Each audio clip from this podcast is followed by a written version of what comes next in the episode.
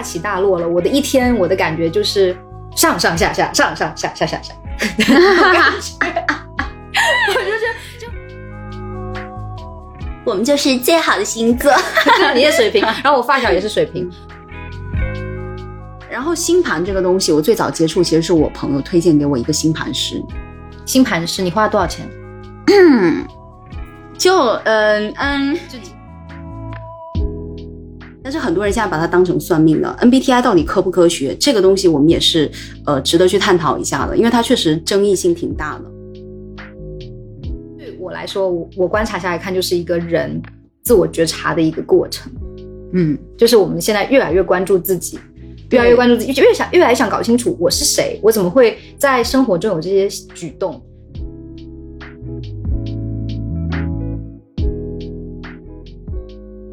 Hello，大家好，我是 INFP 的巨蟹座飞机。Hello，大家好，我是 INFJ 的水瓶座宝宝。飞机，你什么时候开始了解自己是巨蟹座的呀？在小学的时候，我记得我小姨会比较，那时候我小姨上大学，她对这种东西就关注比较多。然后她有一天就拿了一本杂志，在那边对全家的那个星座。嗯嗯，然后我就问我小姨说：“哎，我是我是什么星座？”然后她对了半天，就说你是巨蟹座。然后我就不知道巨蟹是什么，我就然后他就给我看，然后巨蟹就是一只螃蟹，然后然后那个星座图就是张牙舞爪，你最讨厌的多腿动物。对，就是很像蜘蛛那种感觉，笑死。对，然后我就当时就很不喜欢，哎，我觉得这一点我们还是挺像的，就至少不喜欢不喜欢自己的星座。水瓶座，哎，就是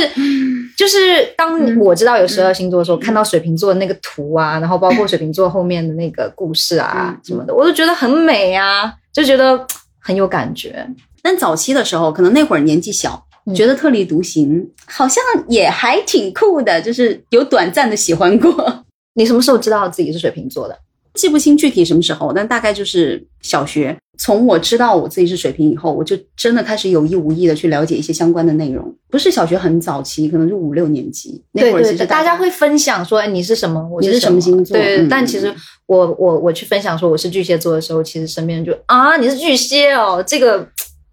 没有意思。听到巨蟹，我会觉得是温柔。嗯，巨蟹的关键词就是顾家、敏感，嗯然后有母性光辉、讨好，嗯，都不是什么好词，就反正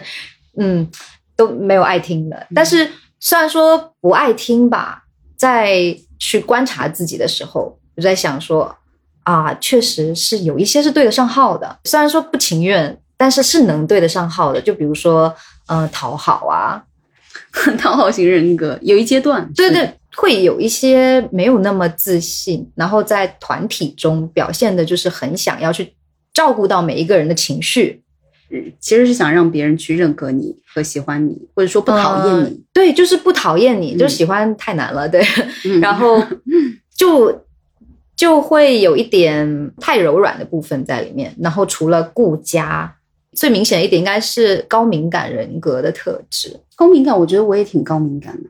但是我后来有认真了解过，就是不同阶段出生的那个星座会不一样。举个例子，比如说你在水瓶的最开始，呃，和你在中段和在末尾出生的，他会说是不一样的。举个例子，像我是水瓶的最后一天生的，我再隔一天就双鱼了。嗯，我再隔一天就双鱼，然后我去查了一下，还真的有一个叫水瓶双鱼座，就我这阶段的，就这几天末尾几天出生的，叫水瓶双鱼。所以你应该叫水瓶双鱼啊。就是更准确来讲，水瓶双鱼就有一定双鱼的特质。我不知道我的高敏感是不是这个原因，因为我后来有发现很多一样是水瓶的人跟我有点不一样不一样。你接触了很多水瓶吗？对，我的发小是水瓶，然后我有交往过水瓶座的男生。嗯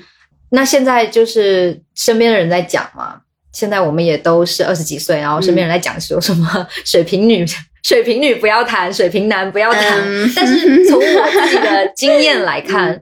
从我自己的经验来看，我觉得水瓶座的人都很和我很搭。我们就是最好的星座。你也水瓶，然后我发小也是水瓶，嗯就是他很奇怪，他会、他就是很特别，他从小学的时候开始就是。大家都喜欢的东西，他就不要喜欢；等到大家都不喜欢了，他才去喜欢。喜欢小众的东西，对，特别喜欢小众的东西。然后就是会宅，嗯，会宅，然后就 宅到什么地步呢？就宅到一两个礼拜完全不踏出家门一步，他都不会觉得有任何不舒服。我是这样的人，我很宅，呃，思想上会比较天马行空一点，然后很喜欢搞特殊。其实翻来覆去讲水瓶，就是说水瓶觉得自己很特别，很想搞特殊，然后甚至有一点自大的特性。我身边巨蟹也很多，我跟巨蟹好像是挺合的。我小学最好的朋友也是巨蟹，然后飞机你是我就是毕业以后认识的嘛，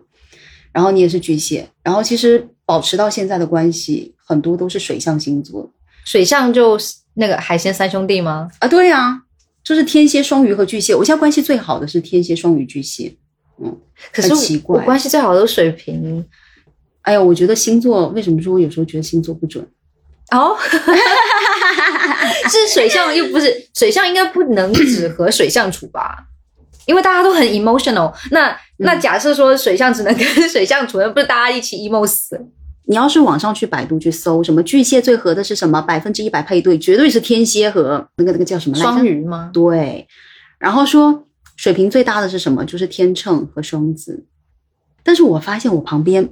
去问大家的星座的时候，你才会发现真正跟你关系特别特别好的就是水象的居多。所以我一直觉得，可能是不是原因是我出生在水瓶的末尾，哦，其实你也算双鱼嘛，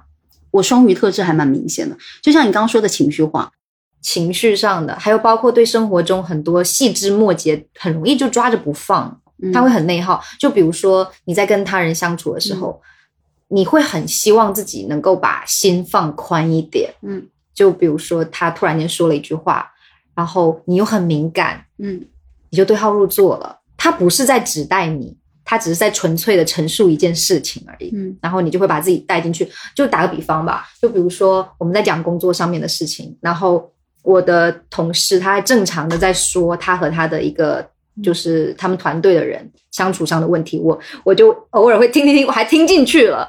就会觉得啊，我也有这样的问题诶，他会不会不喜欢我？但是我就会不会表现在脸上，因为可能就不会轻易的说，嗯露出那种啊，你会不会也讨厌我的表情？但是以前小时候是会的，会希望大家更喜欢我一点。嗯，但但现在可能就是强强忍住。但是这样子内心戏就很多啊，就是你你本来你跟人家交流，你是很轻松愉快的去聊天、啊，结果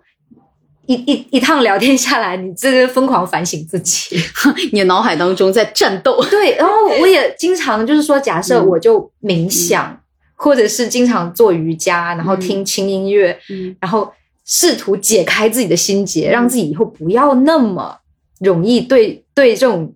细节敏感。嗯。结果呢，没有办法，只要你人一到跟人家聊天的那个情景，你你的内心戏就开始演了，就完全那现在的你呢？会啊，就还是这样啊，嗯，但是会不不让别人知道我有这么多戏。嗯，就会稍稍的去调整和控对。，但其实我自己作为巨蟹，我是很痛苦的，因为内耗真的很累。但是它情绪化也带来了一个对我来说带来了一个特别好的地方，就是我对幸福，就是快乐和幸福这些积极正向的情绪？嗯，对这些积极正向的情绪感知力特别强。嗯就比如说，当我去看到美景的时候，还有当我去，比如说我喜欢爬山，然后在爬山的这个过程中，我就是整个人就是打开了，就是会感觉无比的快乐，当下就没有别的事，没有别的事情可以让我不快乐，然后当时的快乐就就有一种毛孔都打开。的感觉，然后真的到了看到，就我们去爬山看落日，就看到太阳慢慢的沉下来那一刻，就眼泪就直接掉下来，就是那种很幸福的眼泪，就是觉得说啊，能够在今天这个时候看到这么美的风景，真的是太幸福了吧，这种感觉。然后，但是但是同样的，对于悲伤还有就负面消极的情绪，也是它会一瞬间就像海浪一样就给你打过来，就把人打垮。现在现在长大了以后，就是会比较克制，能很快的收拾好自己的情绪了。对，但是这个悲伤的情绪，这个过程还是没有办法跨过，对，嗯没办法跳过，还是会继续反复的，就是重复。就前面为什么我说，我觉得你在提到你高敏感的时候，我第一反应是我觉得是好事儿呢？因为在我眼里的飞机就是是很高敏感，可是你对于很多东西，就像你刚刚讲的那个感知力是很强的。我觉得你是有文学创作天赋的，就包括你有时候在说一些很美的东西的时候，你会去形容，会去手舞足蹈。对，你会把我带进那个状态里，所以我觉得就是在我眼里是很棒的一件事情。就这种。就这种回想的时候，像我们这种性格的人，在回想的时候都会感到快乐。就可能当下我的情绪是平的，但是我们在聊天聊到一个啊，我跟你讲，上一次有一件事情我特别开心的时候，哇，整个情绪都被调动起来。然后当我在跟你讲，就比如说有一次我们在聊过去两年过得不是很如意的时候，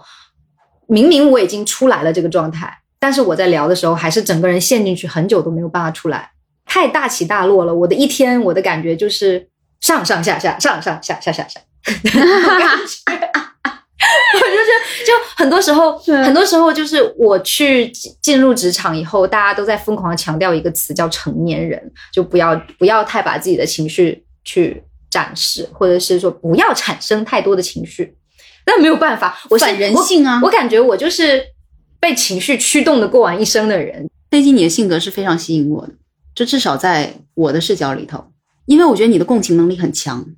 这是一件好事。就当你能够很快的感知到对方，包括对方对你的不喜欢的同时，你也能够感知到对方的情绪嘛，对吧？然后你是会给予一些反馈，对，有时候应该说大多时候你给予的反馈是正面的，而且你一下能够感受到对方，然后跟对方交流的时候，对方也会觉得，哎，你懂他，所以这个时候是利于人际沟通呢。所以我觉得这一点。在我眼里是挺好的，就我其实也感觉得到，就是很多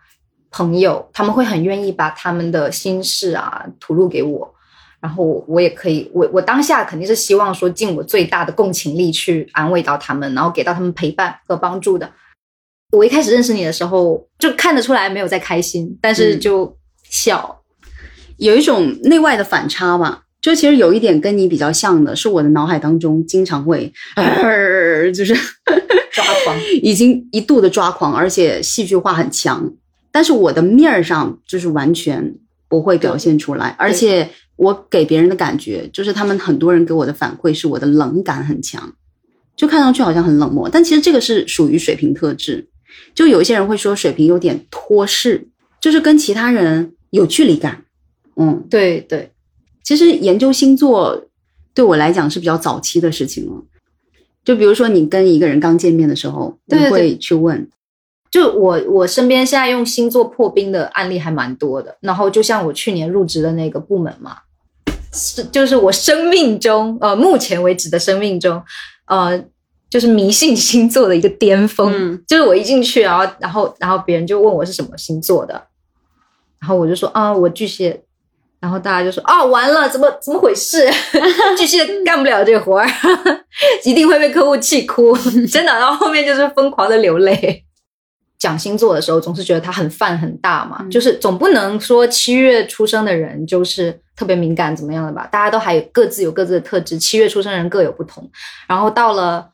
大学的后期吧，对我是在大二时候认识你的时候，我才知道星盘这个东西。嗯。就那时候你说，哎，我来给你测一下星盘，然后我才知道说，哦，什么上升太阳什么的。嗯，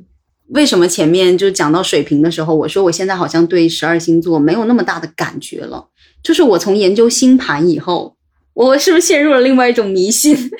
就我真的觉得星盘还挺准的。然后那会儿我就飞机的星盘也是我来帮忙测的。对啊，我那时候完全不知道星盘是什么东西，完全被带入坑，因为我觉得星盘更准。因为十二星座的话，很难让所有人就是只用十二种类型去概括，对，太泛了。嗯，但是星盘的话，它会更加的具体化，就具体到个人，有点像是就是为我量身定制的，很像我们的八字啊，很像八字，真的。嗯，打个比方，比如说我的星座是嗯水瓶，那我的太阳它就是水瓶，但是我的月亮有可能不是，我的水星有可能不是，我的土星。金星都有可能不是，就星盘它包括了很多东西，它可能包括了上升、下降、天顶、天底，它每个落位会代表不同的意思，而且它落在不同的宫位，它又会代表不同的意思。对，然后它会把你的很多特质给具体化。举个例子，比如说我的上升是巨蟹，那它会有一些说法，欢迎来到海鲜的世啊，界。就是这种说法，就比如说，呃，上升巨蟹的话，你会有一个人格面具，就这个人格面具也会有点像巨蟹座。然后比如说我的下降是摩羯，他就会说我喜欢的那个类型类型会偏摩羯。我的下降是水瓶，对，因为你上升是狮子，下降是上升的对宫，我是水瓶，我的对宫就是狮子。然后他是什么意思呢？他的意思就是说，呃，狮子座可能跟我乍一看会有点像，但是底层会有一些截然相反的地方。还有就是，比如说他们在说这个金星，嗯嗯，金星其实是你爱情方面的一个表现。然后比如说土星，土星可能跟你的情绪有一定的关系。你还记得我之前跟你分享过，我说如果土星是双鱼的话，可能会有点抑郁相。然后土星是呃白羊，会有点躁郁。然后你的土星是白羊，对，作为一个巨蟹，然后之前有一段时间过得不是很好的时候，真的会失控，会会突然暴躁，会有一个上上下下的过程。是会突然暴躁，然后在快乐的时候会非常快乐，然后就是在陷入一个情绪漩涡的时候会控制不住的砸东西，或者是言语伤害身边的人，特别是对我好的人。嗯，那像我的土星是双鱼，有点抑郁相，经常的情绪不是暴躁，而是压抑，就是会有一种悲从中来。网易云就是啊，对，就是每天都在网易云现，在要听歌了，嗯，就很好笑啊。所以我觉得这一点上，至少对我来讲是准的。然后星盘这个东西，我最早接触其实是我朋友推荐给我一个星盘师，星盘师，你花了多少钱？就嗯嗯，就几 K 吧。啊对对，你算 星盘要这么贵？我去找的那个星盘师，现在网上还挺火的，就属于这个业界的前列。他居然还在火哦！它很火，而且涨价了，好贵啊！现在好贵。我为什么觉得很准？因为它算的是什么？个人盘嘛，就是像八字一样的东西，就是就是完整的，对你的人的一个性格，包括你适合的职业、你适合的伴侣，还有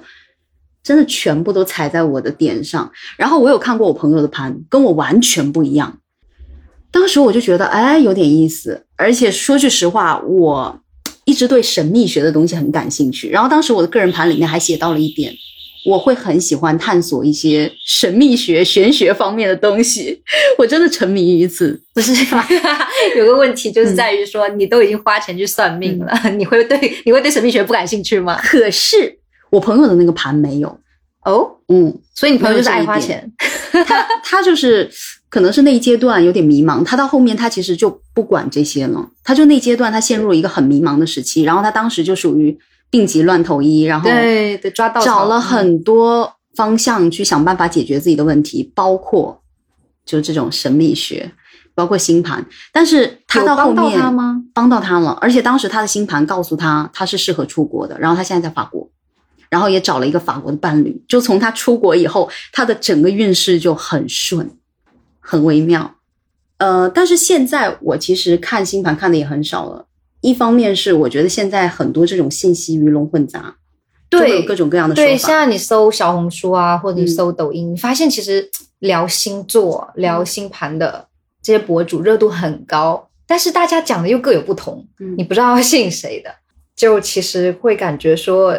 这个热度到达了顶峰之后，又有一些新鲜的东西出来，对对，就比如说最近很火的那种，就是 MBTI，、啊、MBTI 对，而且就是你算什么就觉得准什么，就是这样子。就算星盘的时候，觉得说星盘真的就是我吧，哎，这些描述就是我啊，就是当然很自豪，就是而且他你知道星盘给你的描述就很积极向上的嘛，嗯啊，MBTI 也是啊，就算就算比如说我，就算我是 INFP，我是抑郁到死。但是它出来的就是什么 INFP 小蝴蝶最可爱，嗯，对，就是很有美感。对，就是嗯这些话谁不爱听呢？越听越开心。然后又说你是这个世界上少数的，就是高敏感，然后你会有很很有潜力的一群人，就嗯，这话我爱听，起码比巨蟹好听一点。可能可能现在也有很多听众朋友不知道 MBTI 是什么，简单的介绍一下嘛。就 MBTI 呢，它就是迈尔斯布里格斯类型指标啊。简而言之，就是一个问卷，然后这个问卷出来的呃东西就是十六个人格类型，然然后十六个人格类型，包括一开始我跟飞机自我介绍，我是 INFJ，然后飞机是 INFP，它都是这个人格类型当中的其中一个。然后 MBTI 近年真的非常火，就前几天我还看到一个 UP 主在讲说，韩国好像已经把 MBTI 当成算命在用了。韩国人就是很爱算命啊，但是我们也不是说不爱，啊我们也在算。对，这已经已经到什么程度？到真人秀嘛，真人秀的节目，嗯出了一档节目叫 MBTI Inside，就是让一群不同性格的人嗯住在一起，就是十六型人格住在一起，看他们发生什么。然后它包括里面给人的那个说话打的那个字幕嘛，嗯都已经不是人名了，全是就是 INFP 怎么怎么怎么样。啊、对，哦就就直接把它标签化了。哦嗯，可是我觉得这个东西它会有一点太，这个标签也贴的太死了，因为我我觉得这个东西它会就变的。会变。对我，比如说，呃，就是我第一次接触 MBTI 的时候，嗯是我在大三的时候，然后那个时候就是要加入一个学生会，嗯我们的破冰游戏就是测一下自己在十六型人格里面是什么。我那时候是 ENFP 来的，其实那个时候就读书，快乐小狗真的很快乐。嗯我每天其实就是在快乐中度过。我读的专业我也非常爱，我每天我还养着猫，然后我的生活也很不错，我的朋友都很契合我。那时候有什么好不快乐的呢？然后到了毕业之后，然后再再测，再测就发现自己变成 INFP。那一般人家都是变后面几个字母，嗯我是直接后面几个字母直接撕异变 I，撕扛，然后直接从 I 转呃，直接从 E 转 I。嗯，这里可以简单补充一下，就是异型是指的就是比较社交性比较强的，比较外放一点的，嗯，然后能够在人际关系当中收获很多能量的。那 I 型的人呢，就属于如果人际关系比较多的情况下，会有点消耗，就是说没有办法经常跟别人待在一起，需要更多独处的空间。对，所以你就是从一个很外向的状态，直接转成了悲伤小狗，不是？嗯我也转了一个字母，但是因为我第一次接触 MBTI 是我大学的时候，也是大学大吉我们学校测的。哦，其实 MBTI 这个还挺流行的，就很早开始就流行了，只是没有这两年这么火。我当时时大学是在台湾测的，当时是一节课，嗯，其实台湾就还蛮喜欢什么星盘啊、占星啊、塔罗牌啊，就这种。然后当时真的课堂上让我们测了 MBTI，嗯，我当时是 INTJ，INTJ 就是属于逻辑型比较强的，然后 T 是指的是逻辑，F 指的是情感。然后我到这两年测的时候，我就变成 F 了。就变成 INFJ。对，那你自己觉得有什么变化是对得上的吗？变化对得上，还挺大的。就比如说我当时 INTJ 的时候，就面上看起来就是一个只考虑逻辑，但是不会那么多顾及他人情感的一个状态。但其实现在我在跟别人接触的时候，我是会给予更多的共情。对，我会去考虑很多情绪方面的东西或者情感方面的东西，我也会很在意人际的和谐。这和我早年真的差别挺大的。早年大家都觉得 拽姐，对，就没错，觉得距离感很强，世然后完全界没有喜欢的人了。对，就这世界可能没有我在乎的人，就这种感觉。对，所以我觉得这个是有变化的。哦，对了，P.S. 一下，我不管是 INTJ 还是 INFJ，我的官配都是 E ENFP，就是你最早期的快乐小狗。官配就是说百分之一百的配对适合我，我变了，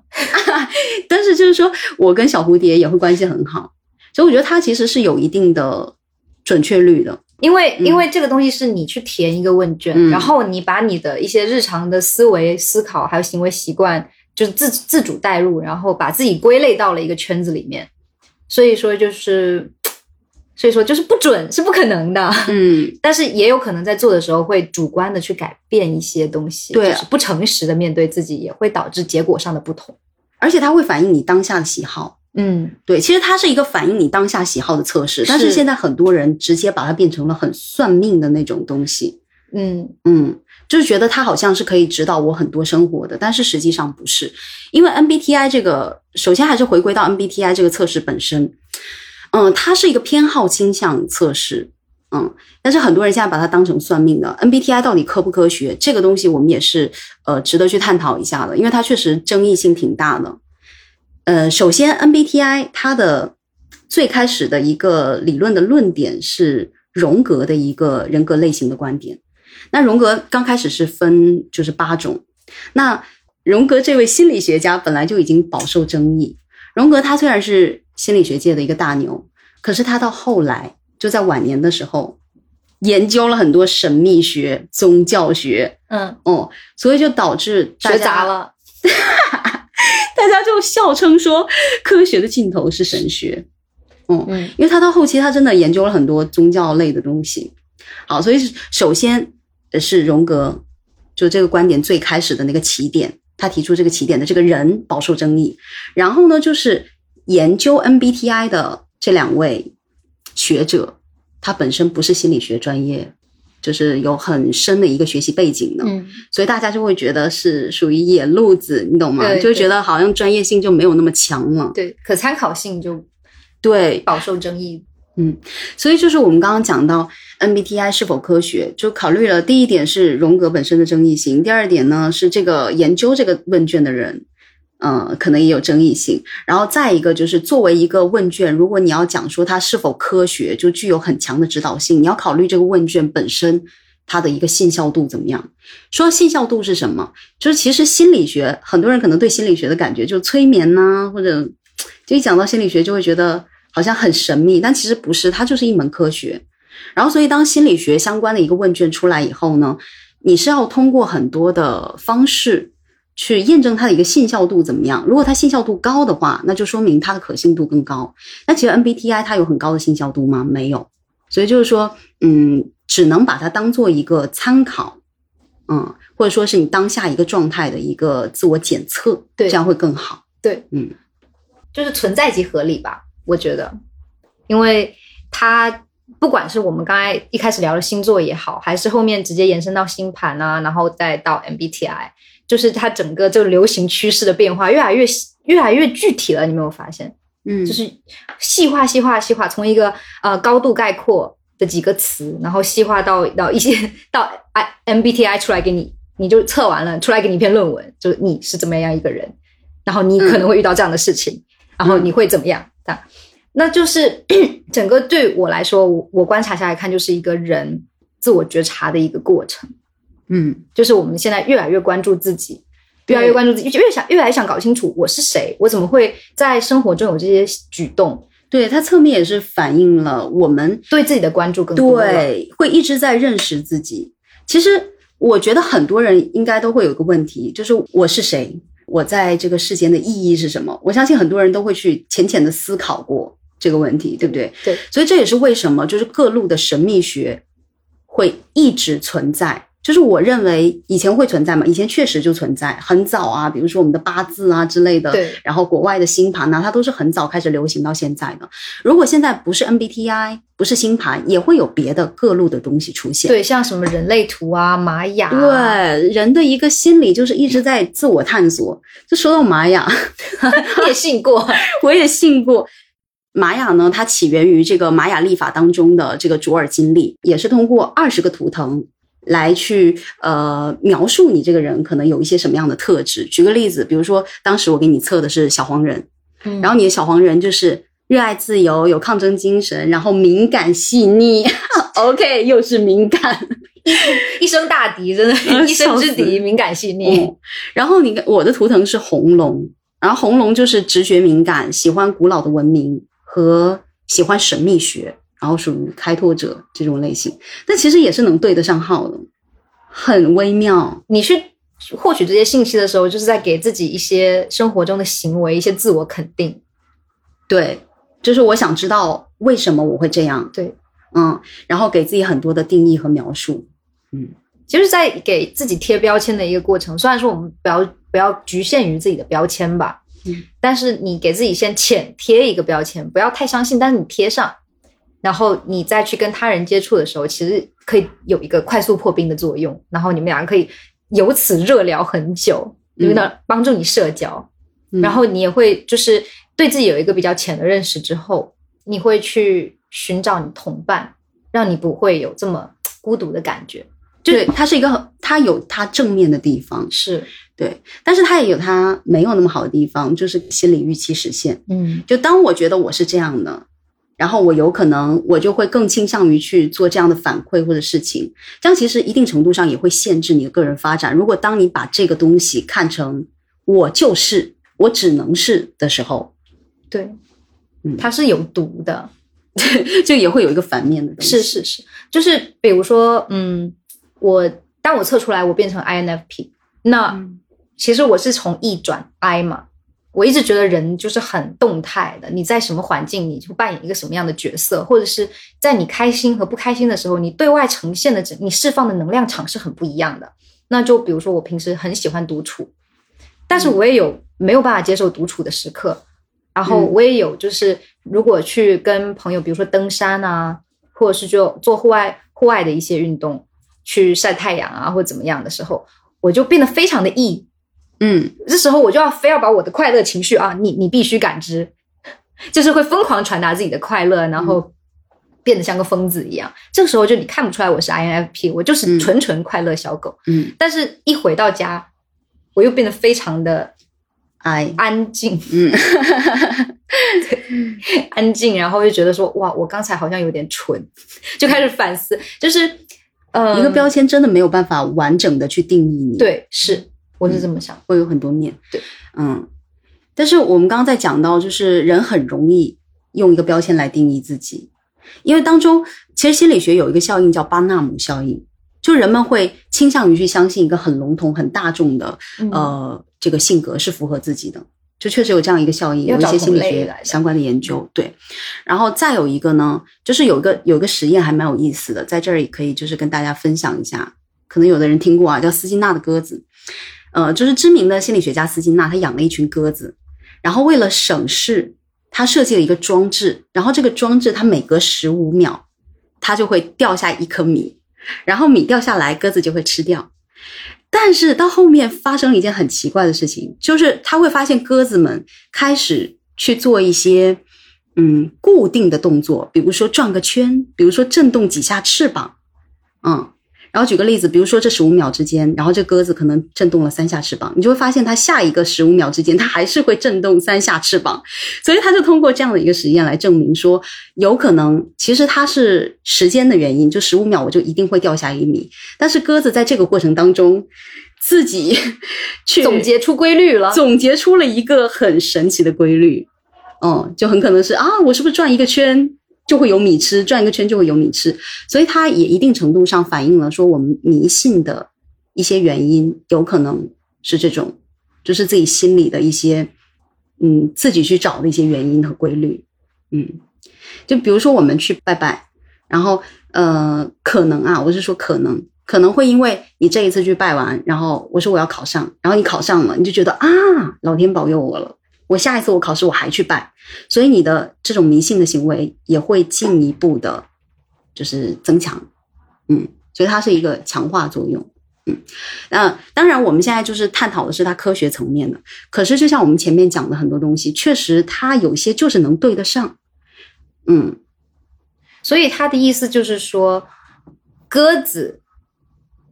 把震动三下翅膀当成是说我震动完三下翅膀，它就会掉米，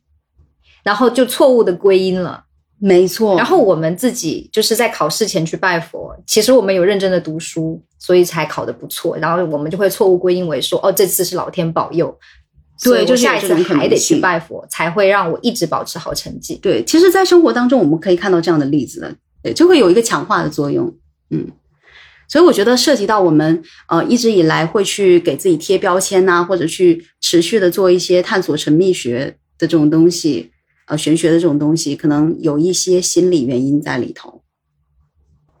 就其实现在我对于神秘学的一个观点就是，我觉得我们不能专信这个东西，但是也不至于说非常的去排斥，就是觉得啊它一定不准或者怎么样。我觉得始终要对未知的一些东西保有一定的包容度和好奇心，对，嗯因为有可能真的有一些尚未知晓的一些原因，导致了呃，包括我们的八字啊、我们的星盘呐、它确实有一些很准的地方，只是我们现在暂时没有办法用科学来解释。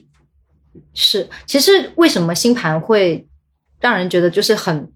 莫名的你就很想信，就是因为这个东西它不是你自己填的问卷的，嗯它就是看你在什么地点，然后什么时间被生出来，然后嗯有了这样一些特质，你一看挺准的，所以它真的很玄。嗯所以我觉得说，嗯，你你以一个纯娱乐的角度去切入来去讲这个也好，或者是你真的很信，你认为它会指导你的命运也好，它会给你看，就是让你对于未来不那么迷茫也好，因为你对自己本身不是很了解，你对未未来就会更迷茫。但是它能够让你一定程度上的，不是说深度吧，就我们浅浅的认识一下自己，然后知道自己更加确定自己喜欢什么，确定自己是谁，然后以及我这个人想跟这呃想跟这一个类呃类型的人多接触、多了解、交朋友，我觉得这也是一个很好的方向吧。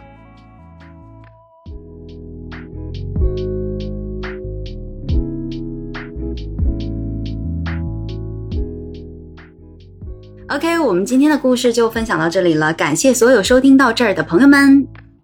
欢迎大家给予建议，或者在评论区跟我们聊一聊你对今天这个话题的看法。同时呢，如果你有什么想听的话题，也欢迎私信告诉我们。好啦，我是宝宝儿，我是飞机，我们下次再见喽。再见。